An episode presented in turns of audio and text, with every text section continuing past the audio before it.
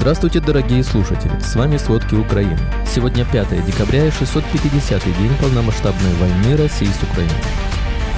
Расхождение между украинской стратегией и видением США и Запада. Российские войска на протяжении последних недель продвигаются вглубь города Маринка Донецкой области. Россияне заявили о перехвате и уничтожении более 40 украинских беспилотников над территорией России. В Госдуме сообщили о возрождении контрразведки СМЕРШ, она расправлялась со шпионами без суда. Из российских тюрем на войну с Украиной отправили больше 100 тысяч заключенных. Число желающих дезертировать из российской армии возросло практически вдвое. Бразилия не сможет гарантировать Путину, что его не арестуют на саммите G20. Шестой за неделю самолет российских авиакомпаний столкнулся с поломкой в полете. Обо всем подробней.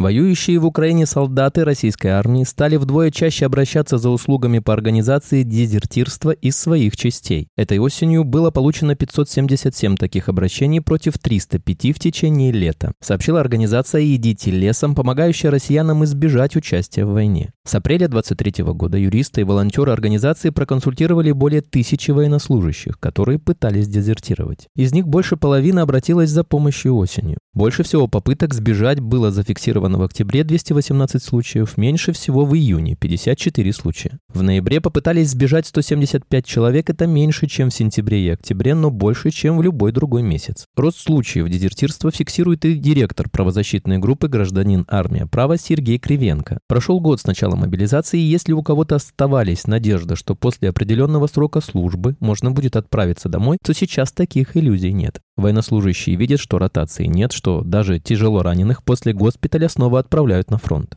По словам Кривенко, на побег из зоны военных действий решаются очень немногие. Слишком велик шанс попасться. По территории ездят военные патрули и отлавливают беглецов. Дезертиров, как правило, отправляют на полевую гауптвахту, а затем снова на фронт. Более 100 тысяч заключенных из российских тюрем были отправлены воевать в Украину с начала полномасштабного вторжения России. Такие данные предоставил основатель проекта «ГУЛАГу нет» Владимир Осечкин, который получил их от источников Федеральной службы исполнения наказаний. Цифры Осечкина подтвердила исполнительный директор движения «Русь сидящая» Ольга Романова, которая, ссылаясь на свои данные, заявила о 120 тысячах заключенных, отправленных на фронт в Украину. По данным Осечкина, в неделю на фронте гибнет более тысячи зэков. Согласно подсчетам разведки Минобороны Великобритании, из 350 тысяч общих потерь российской армии к настоящему моменту заключенные могут составлять до 40 тысяч раненых и 20 тысяч убитых. Российские власти возродили на территориях Запорожской, Луганской, Херсонской и Донецкой областей службу контрразведки СМЕРШ или «Смерть шпионам», заявил член Комитета Госдумы по обороне Андрей Гурулев. По его мнению, аналогичная структура должна действовать во всех российских регионах. Разговаривал с Дальним Востоком, где у нас базируются подводные ядерные лодки, корабли наши. Им тоже может угрожать опасность, поэтому надо относиться чуть иначе к вопросам защиты, сообщил Гурулев. Следует отметить, что во время Второй мировой войны служба СМЕРШ проводила внесудебные расправы над задержанными. Российские войска на протяжении последних недель медленно продвигаются сквозь руины города Маринка Донецкой области. Об этом сообщает разведка Великобритании и разведывательный обзор британской Минобороны. Утверждается, что российская армия сейчас контролирует большую часть застройки города. Под контролем украинских сил остаются небольшие территории на западной окраине Маринки. Разведка отмечает, что нынешние российские операции против Маринки являются частью осеннего наступления россиян, приоритетом которого является расширение контроля над остальной территорией Донецкой области. Американское издание опубликовало анализ о подготовке к украинскому контрнаступлению, где сообщают о расхождениях между украинской стратегией и видением США и Запада. Запад и США склоняются к точечному контрнаступлению, в частности, чтобы отрезать Россию от Крыма, в то время как главнокомандующий ВСУ Валерий Залужный настаивал на операциях по всей линии фронта. По словам министра обороны США Ллойда Остина, несмотря на толстые оборонительные линии России, войска Кремля не были непобедимыми. Но тогдашний министр обороны Украины объяснил, что украинская бронетехника уничтожалась российскими вертолетами, беспилотниками и артиллерией при каждой попытке продвижения вперед. Без поддержки с воздуха по его словам, единственным вариантом было использовать артиллерию для обстрела российских позиций, высаживаться с бронетехники и продолжать движение пешком.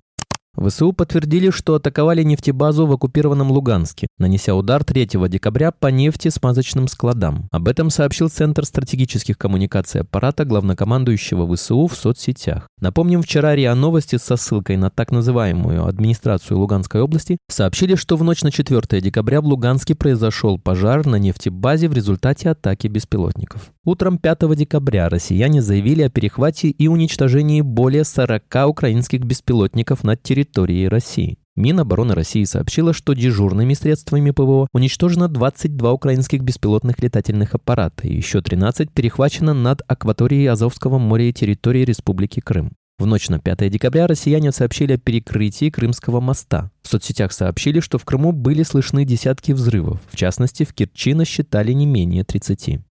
С 8 августа более 7 миллионов тонн грузов было экспортировано из портов Южной Одессы и Черноморск. Из них почти 5 миллионов тонн – это продукция украинских аграриев. Об этом сообщил в Facebook первый вице-премьер Украины Александр Кубраков. По его словам, с 8 августа по установленному ВМС ВСУ украинскому коридору прошло 200 судов на выход из портов и 226 на вход. Украине удалось возобновить работу портов Большой Одессы без участия третьих лиц, что стало возможным благодаря военным предпосылкам, в частности атаке по десантному кораблю России в августе. Украина открыла регистрацию для торговых судов и их владельцев для прохождения временными маршрутами из и в порты Одессы после того, как Россия в одностороннем порядке вышла из Черноморской зерновой инициативы. Первое судно, которое воспользовалось украинским Черноморским коридором после выхода России из зерновой инициативы, прибыло в Стамбул в Турции 18 августа. Президент Ирана Ибрагим Раиси планирует прибыть вместе с делегацией в Москву в четверг утром. Президент Ирана планирует провести консультации по двусторонним вопросам, включая экономические отношения, а также региональные и международные вопросы, особенно вопрос Палестины и события в Газе. Это уже второй визит Раиси в Москву. Финляндия в ближайшее время начнет производство артиллерийских боеприпасов для Украины. Об этом сообщил министр обороны Финляндии Анти Хякинин. Сейчас объявлено о плане значительного увеличения производства боеприпасов. Хякинин отметил, что решение о начале производства боеприпасов для Украины, вероятно, примут до Рождества. Таможня Финляндии заподозрила две финские компании в поставках в Россию трех с половиной тысяч дронов, а также электроники и другого оборудования, которое может использоваться в военных целях. Согласно таможенным декларациям, грузы направлялись в другую страну, но есть подозрение, что они попали в Россию. Стоимость поставленной в обход санкций техники и оборудования составляет более 3 миллионов долларов. По результатам предварительного расследования есть основания полагать, что деятельность осуществлялась из России. В ходе операции была создана обширная сеть международных компаний, благодаря которой можно было финансировать операцию, например, из России, приводит РИА Новости слова директора по надзору таможни Финляндии Ханну Синконина. По предварительным данным, за обеими компаниями стоит один человек. Под подозрением находится шестеро. Таможня планирует в декабре направить дело в прокуратуру. Обнаружен факт поставок грузовиков и запасных частей из Финляндии в Россию на миллионы евро. Одна из финских компаний в обход санкций отправляла в Россию технику Volvo Искания, которую получала напрямую с заводов в Китае, Гонконге и на Тайване. Другое расследование показало, что через Финляндию в Россию попадают люксовые автомобили из Европы. С января по ноябрь 2023 года граждане России купили в Грузии недвижимости больше, чем за весь 2022 год. В частности, в текущем году россияне приобрели в Грузии 5780 квартир. Также выросло и число купленных гражданами России земельных участков. Ранее грузинская оппозиция предлагала ограничить предоставление видов на жительство для россиян, аргументируя это среди прочего тем, что они массово выкупают жилье и другую недвижимость, и это привело к росту цены стоимости аренды для грузинских граждан. Статистика за 2022 год свидетельствует, что граждане России составили наибольшую долю среди людей, которые в течение 2022 года въехали на территорию Грузии и остались на длительное время. Более 40% жилья, купленного в Грузии иностранцами, приобрели именно россияне.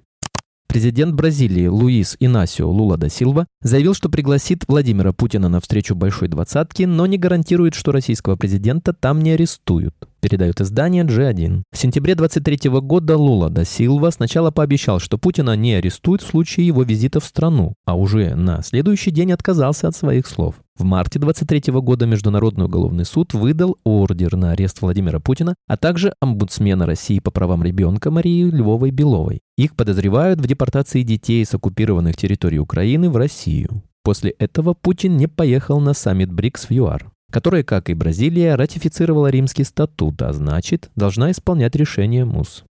В России нельзя допустить массовых политических репрессий, как во времена СССР, заявил президент России Владимир Путин на заседании Совета по развитию гражданского общества и правам человека. Все это важно, но для нас важнее другое. Для нас важнее, чтобы ничего подобного не повторялось в истории нашей страны потому что все это в целом нанесло огромный трудновосполнимый ущерб для нашего народа и для нашего государства, сказал Путин, цитата по Интерфаксу. Он подчеркнул, что отсутствие права как такового в решении судеб людей неприемлемо, если мы хотим, чтобы у страны было будущее. Между тем, с 2012 года, когда Путин вернулся на пост президента, по 2023 3424 россиянина стали политзаключенными, подсчитал правозащитный проект ОВД-Инфо. На текущий момент в России 1010 человек находятся в местах лишения свободы по политическим мотивированным уголовным делам. В итоге сейчас в стране больше политзаключенных, чем во времена позднего СССР. Тогда, по данным правозащитной организации «Мемориал», их было около 700 человек. Летевший из Казани в Москву пассажирский самолет совершил аварийную посадку в аэропорту Шереметьево в Москве. Об этом сообщил телеканал 360 со ссылкой на источник. Издание отмечает, что у самолета отказало управление системой стабилизации. На борту находились 182 пассажира и 6 членов экипажа. Это уже шестой самолет российских авиакомпаний за неделю, который столкнулся с поломкой в воздухе. Российские гражданские самолеты стали чаще ломаться после того, как санкции, введенные из-за вторжения в Украину, отрезали Россию от обслуживания лайнеров и поставок оригинальных запчастей. Чтобы поддерживать самолеты в рабочем состоянии, Росавиация раздала авиакомпаниям сертификаты разработчиков авиатехники. Это позволило перевозчикам самостоятельно производить ремонт судов после чего они начали разбирать некоторые самолеты на комплектующие для обслуживания другой части своего парка. С весны 2022 года авиакомпании требуют от персонала не вносить дефекты техники в бортовые журналы, в результате чего самолеты часто летают неисправными. По словам бывшего пилота авиакомпании, многие перевозчики стали летать, полагаясь на русское авось. Спасибо, это были все главные новости о войне России с Украиной к этому часу. Помните, правда существует, а мы стараемся сделать ее доступной. Если вам нравится то, что мы делаем, пожалуйста, поделитесь этим подкастом с друзьями в России. Также, если вы хотели бы помочь нам делать материалы еще более качественными, пожалуйста, оставляйте фидбэк. Это очень важно для нас и для распространения правдивой информации. До встречи.